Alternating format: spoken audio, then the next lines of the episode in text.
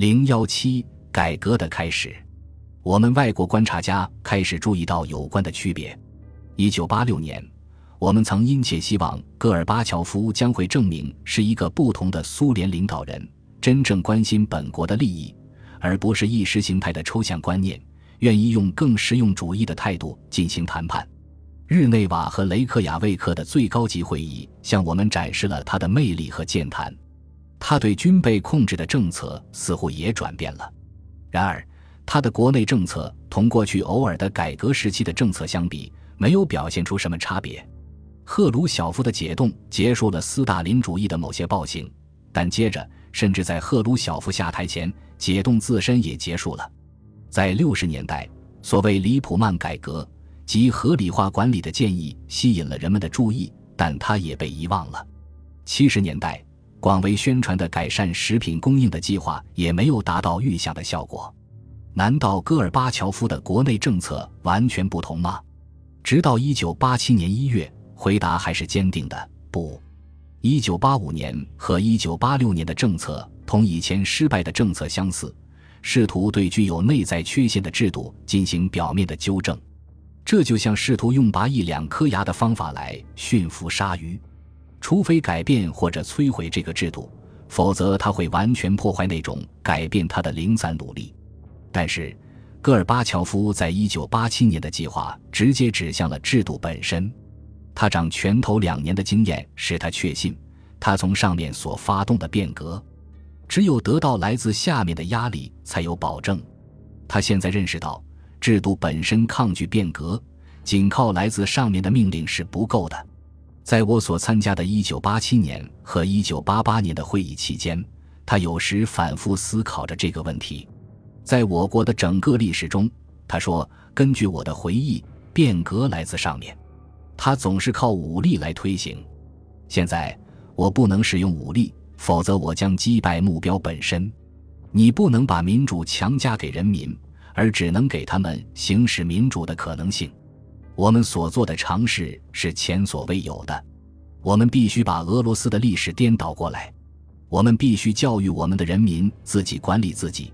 在我们的整个历史中，他们从未被允许这样做。尽管这些思想是激进的和雄心勃勃的，但至少可以这样说，他的计划是很不完全的。他们指出了正确的方向，但其中又包含着错误的前提和令人惊讶的缺陷。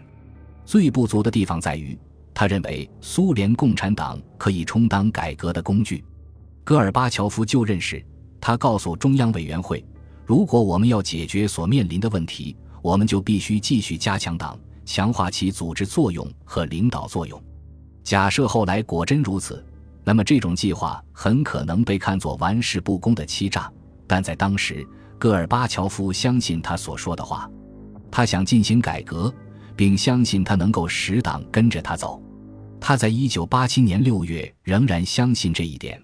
当时他宣称：“只要我们坚定的和始终如一的追求民主化，我们就会取得改革的成功。”到那时为止，他仍然认为党的控制和民主化是不矛盾的。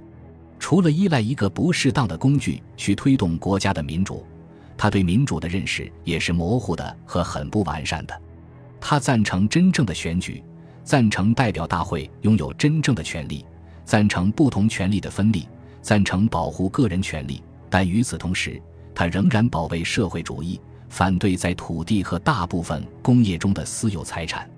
他反对斯大林主义的暴行，希望回到真正的列宁主义。但他又不能确定这一概念究竟是什么意思。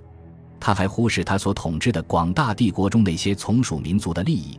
他认为民族的差别已经极大的消失了，他们不再需要特殊的注意。最后，在提出他的民主化计划时，他没有使人了解改革可能是长期的和痛苦的。国民对旧的政策感到极为不满。就这一点来说，人们欣赏和支持他的坦率。然而，戈尔巴乔夫使人们留下了这样的印象：即只要引进民主因素。就能立即使商店里有更多的食品和其他商品。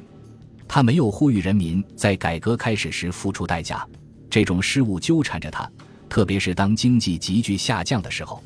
尽管他的计划是笼统的和很不完善的，但他的目的在于制度自身的重大变革。当他敦促进行实际改革的时候，党组织内部的抵制无疑也在增长。只有时间能够告诉我们，他是否将按照许诺推行政治变革计划，还是屈服于开始抵抗的制度的压力。戈尔巴乔夫执政头两年的活动，并未完全局限于国内问题，他也开始改变苏联的对外政策。他达到其国内目标的机会，在很大程度上取决于结束军备竞赛，并消除由此所导致的国际紧张局势。